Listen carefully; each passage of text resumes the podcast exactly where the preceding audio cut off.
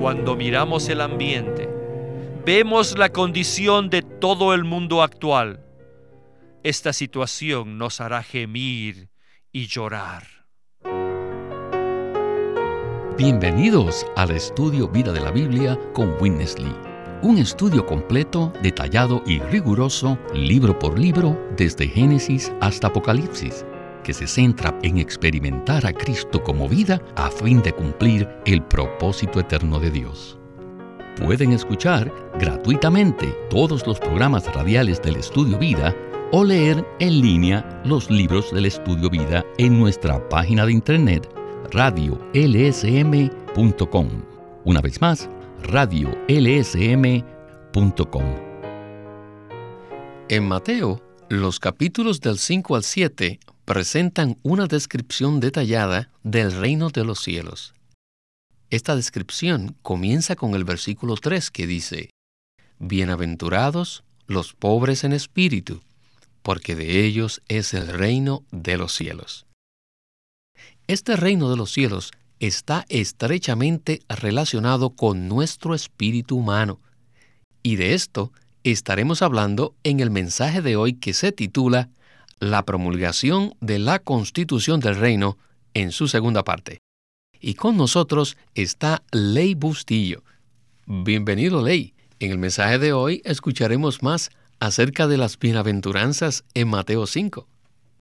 Estoy contento de estar aquí para disfrutar juntos de esta porción de Mateo. Hoy estudiaremos un pasaje muy conocido entre los cristianos. ¿Nos podría decir entonces de qué trata esta sección? Esta sección, los capítulos del 5 al 7 en Mateo, trata sobre la constitución del reino de los cielos. Esta constitución nos revela el vivir espiritual y los principios celestiales del reino de los cielos.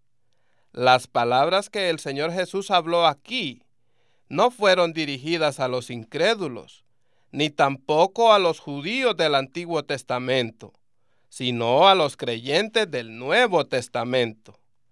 De hecho, Mateo 5.1 al 12 describe la naturaleza del pueblo del reino. Muchas gracias, Ley. En el estudio vida de hoy repasaremos la primera bienaventuranza y después abarcaremos las siguientes dos. En Mateo 5.3 vemos la primera característica con respecto a la naturaleza del pueblo del reino. Dice así, Bienaventurados los pobres en espíritu, porque de ellos es el reino de los cielos. Con esto empecemos el mensaje con Winnesley. Hoy veremos las nueve bienaventuranzas que muestran la naturaleza del pueblo del reino.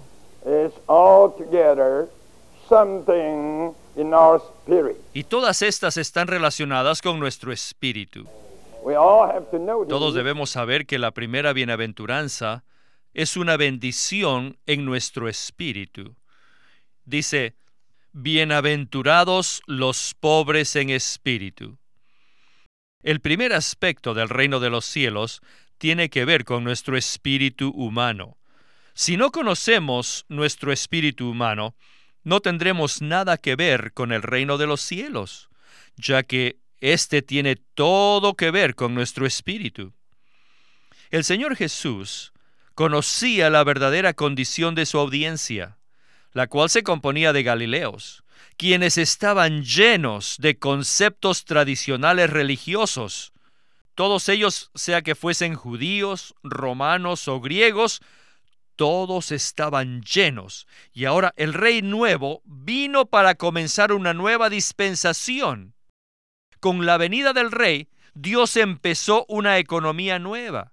Y ahora la dispensación nueva de Dios tiene que ver con una persona maravillosa.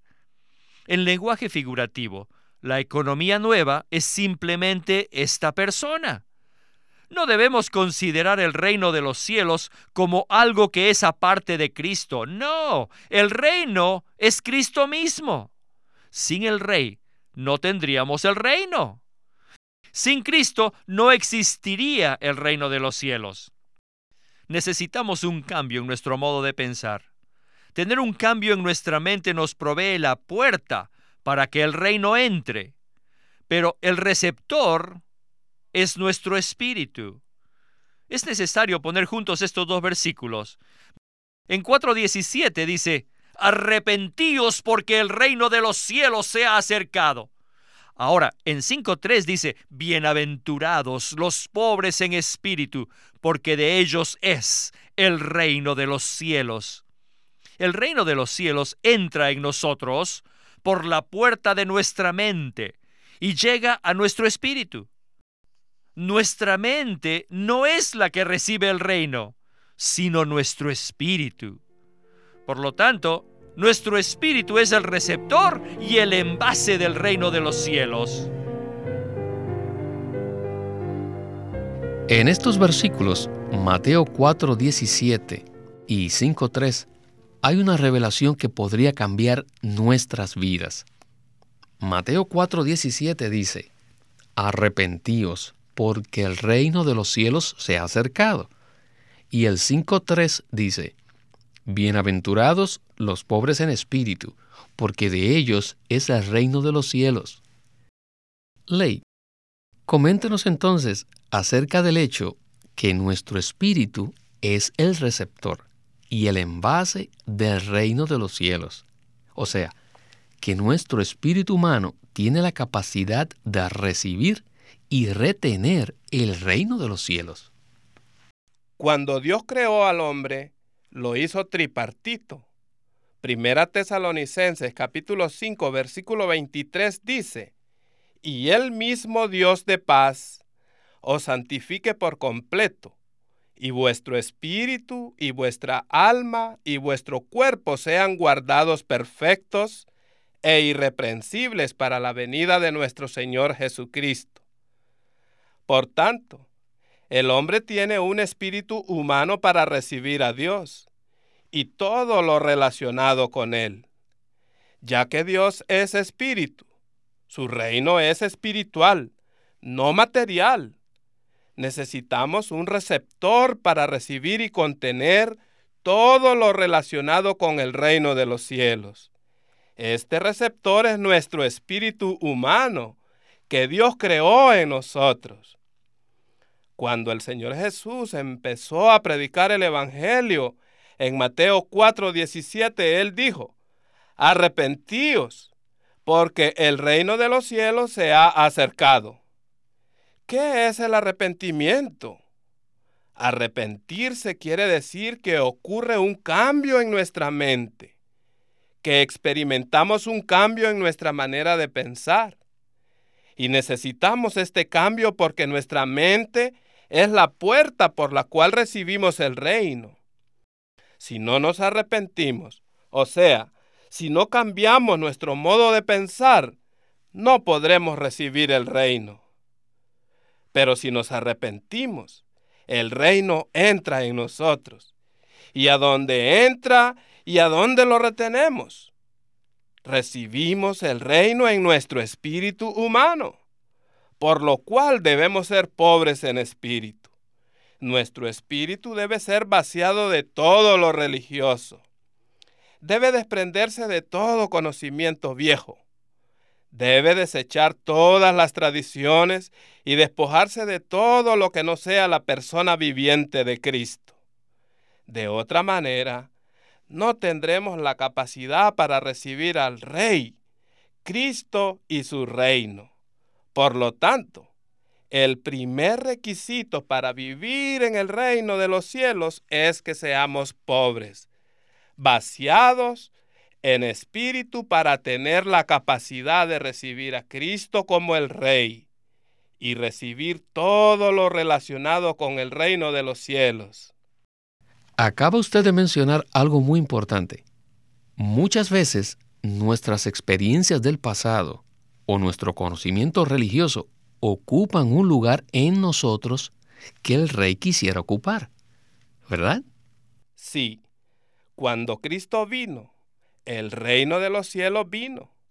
Y en ese entonces los religiosos tuvieron un gran problema porque en su espíritu estaban llenos de todas las cosas religiosas y no recibieron a esta persona maravillosa, al Rey Jesús. Pero Dios había comenzado algo nuevo, una nueva dispensación, e introdujo un reino que no consistía de lo material, sino de lo espiritual, cuya esencia es una persona viviente, Cristo mismo.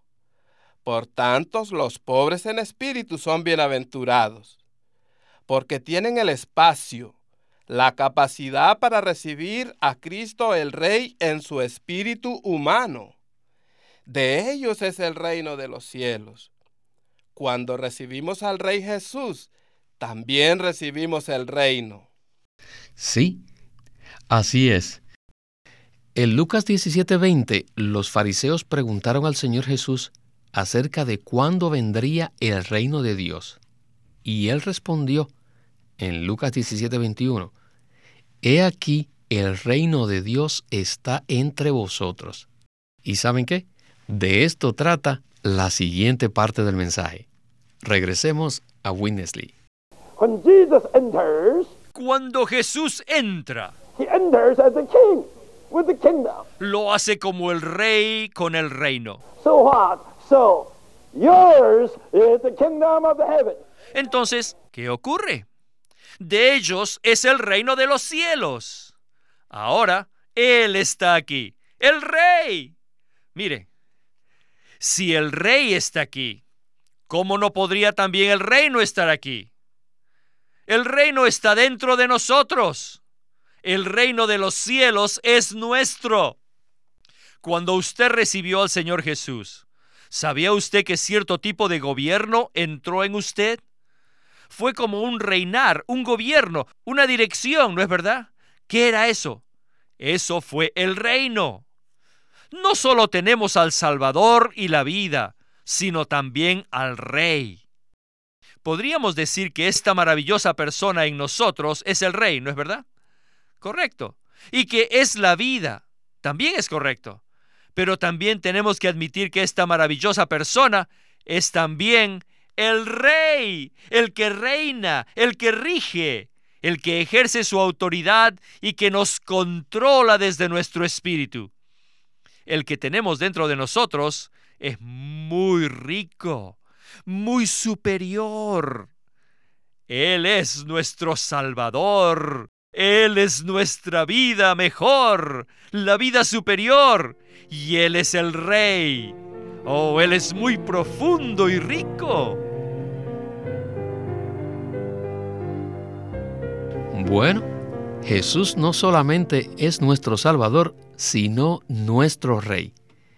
Este versículo de Lucas 17:21 es mucho más profundo que nuestro entendimiento natural y superficial.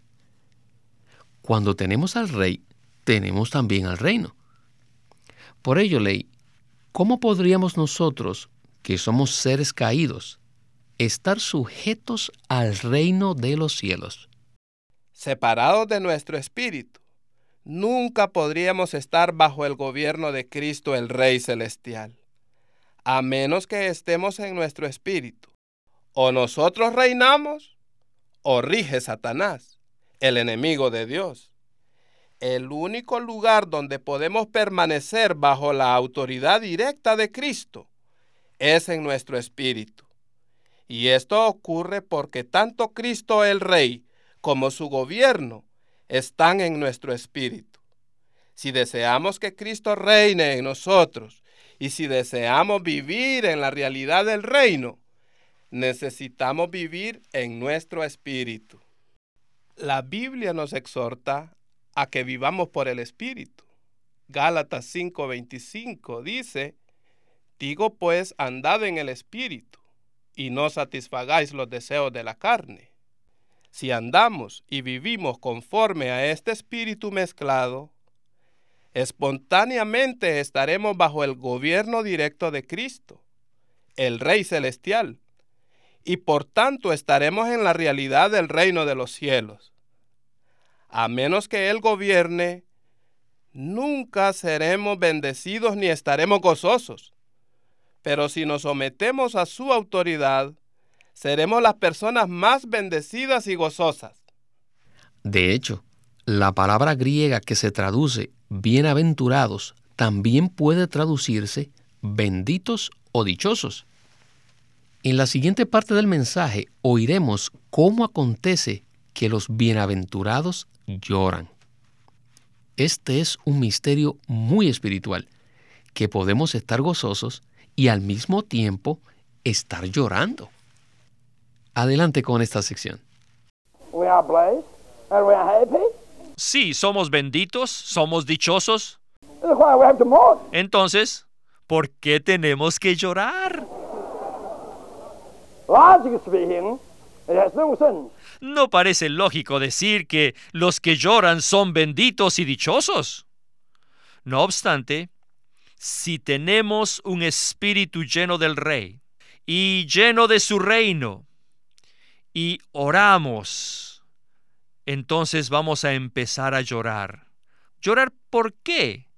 Por la situación actual que es tan negativa. La situación en todo el mundo es negativa con relación a la economía de Dios.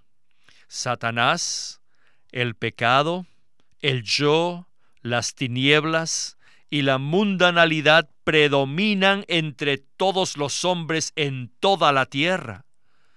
La gloria de Dios ha sido ofendida. Cristo ha sido rechazado, el Espíritu Santo es obstaculizado, la iglesia está desolada, el yo está corrompido y el mundo entero es maligno. ¿Podríamos gozarnos por ello o llorar? Por lo tanto, Dios quiere que lamentemos por esa situación. Verdaderamente es así. Debido a que tenemos el reino en nosotros, hemos sido subyugados y controlados por el Rey que mora en nosotros. Cuando miramos el ambiente, vemos la condición de todo el mundo actual.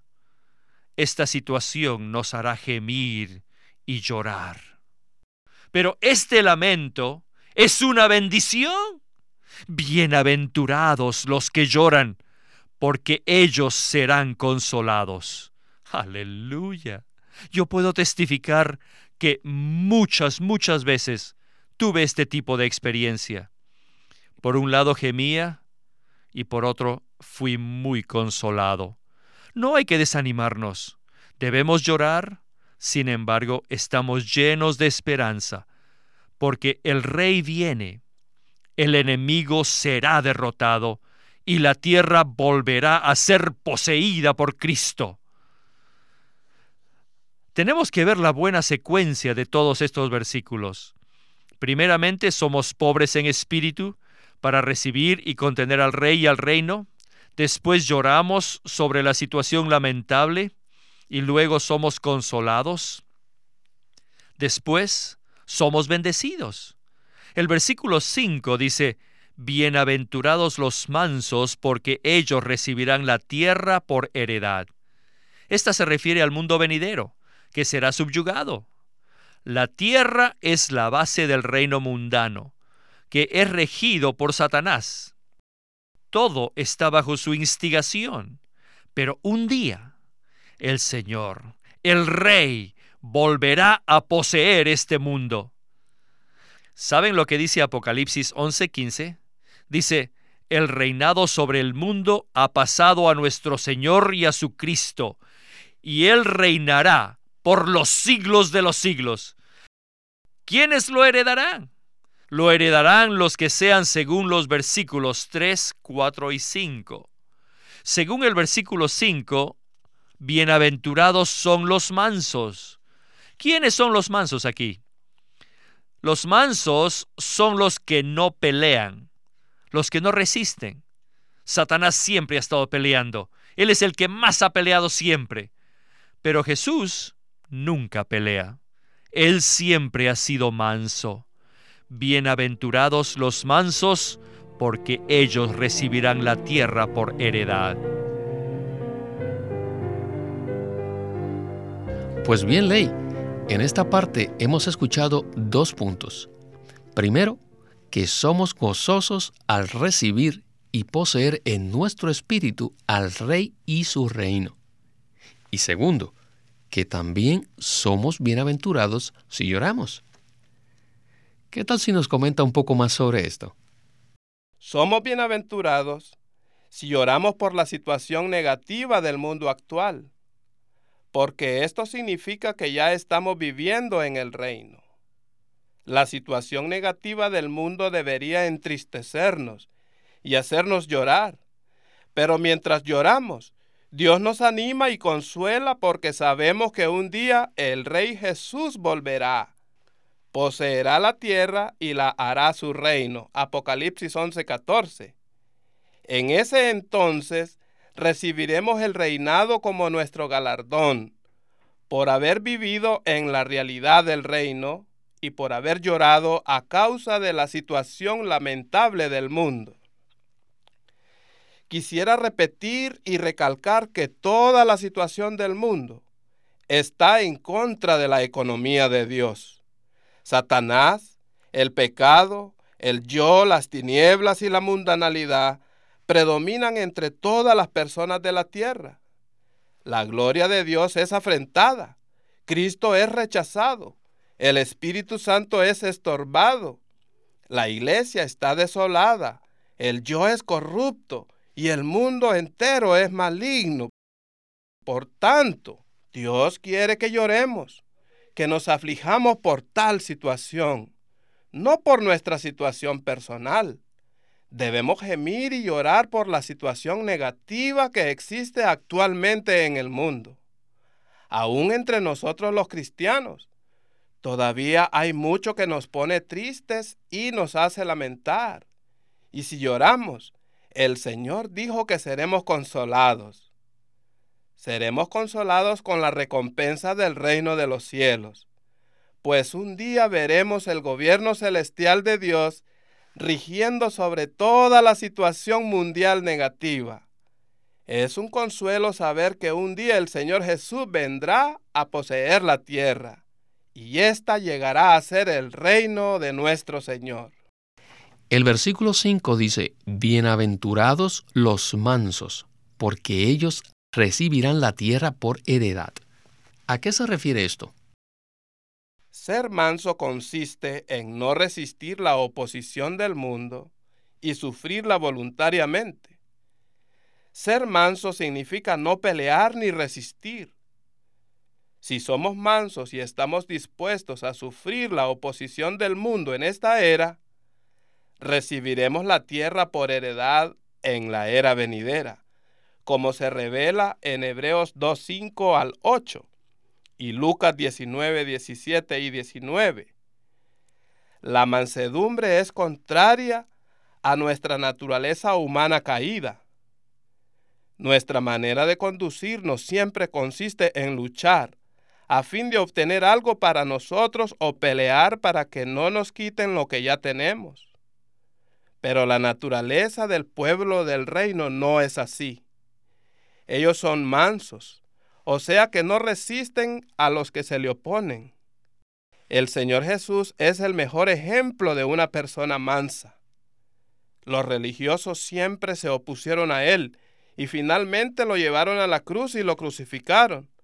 Pero él se entregó como cordero manso y fue llevado al matadero a ser inmolado. Cristo fue manso. Cuando lo clavaron en la cruz, Él no lo resistió. Esto es contrario a nuestra naturaleza caída. Si deseamos heredar la tierra, necesitamos aprender a ser mansos. La manera de los seres humanos consiste en obtener la tierra peleando por ella. Pero los que están en el reino de los cielos obtendrán la tierra al ser mansos. Todos los que luchan hoy por conseguir su propia ganancia en este mundo y por obtener territorios, al final no tendrán nada. Pero los que viven hoy en la realidad del reino heredarán toda la tierra en la era venidera, en el reino milenario. Cuando el Señor regrese, Él hará de esta tierra su reino. Los que son mansos hoy y viven en la realidad del reino de hoy, participarán como reyes en el reino milenario y poseerán la tierra juntamente con Cristo. Esta tierra será dada por heredad a los mansos, la cual manifiesta la justicia del Rey Jesús. Amén. Ciertamente, la mansedumbre no está relacionada con las cosas externas y materiales, sino con algo interior, con lo que somos en nuestro ser. Alabado sea el Señor. No hay duda, Ley.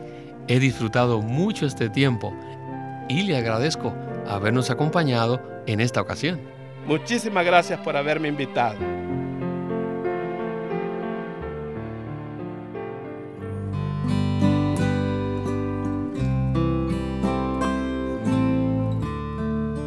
Living Stream Ministry es una casa publicadora de los libros de Watchman Nee y Witness Lee. Y queremos decirles que entre ellos hay uno titulado Sentaos, andad y estad firmes, en el cual Watchman Nee abre la epístola a los Efesios exponiendo tres palabras claves, sentarse, andar y estar firmes.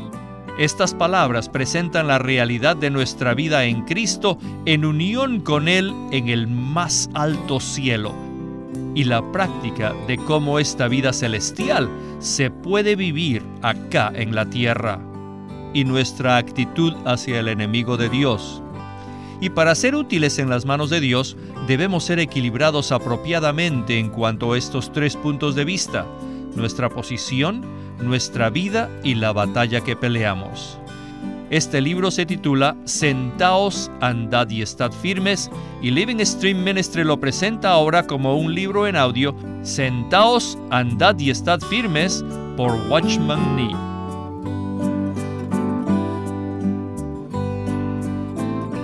Los invitamos a que visiten nuestra página de internet radiolsm.com Allí podrán escuchar gratuitamente todos los programas radiales del Estudio Vida. Una vez más, radiolsm.com o llámenos a nuestro teléfono gratuito 1-800-810-1149. 1-800-810-1149. Además, si desean, pueden comunicarse con nosotros enviándonos un correo electrónico a estudiovida.lsm.org. Una vez más, estudiovida.lsm.org.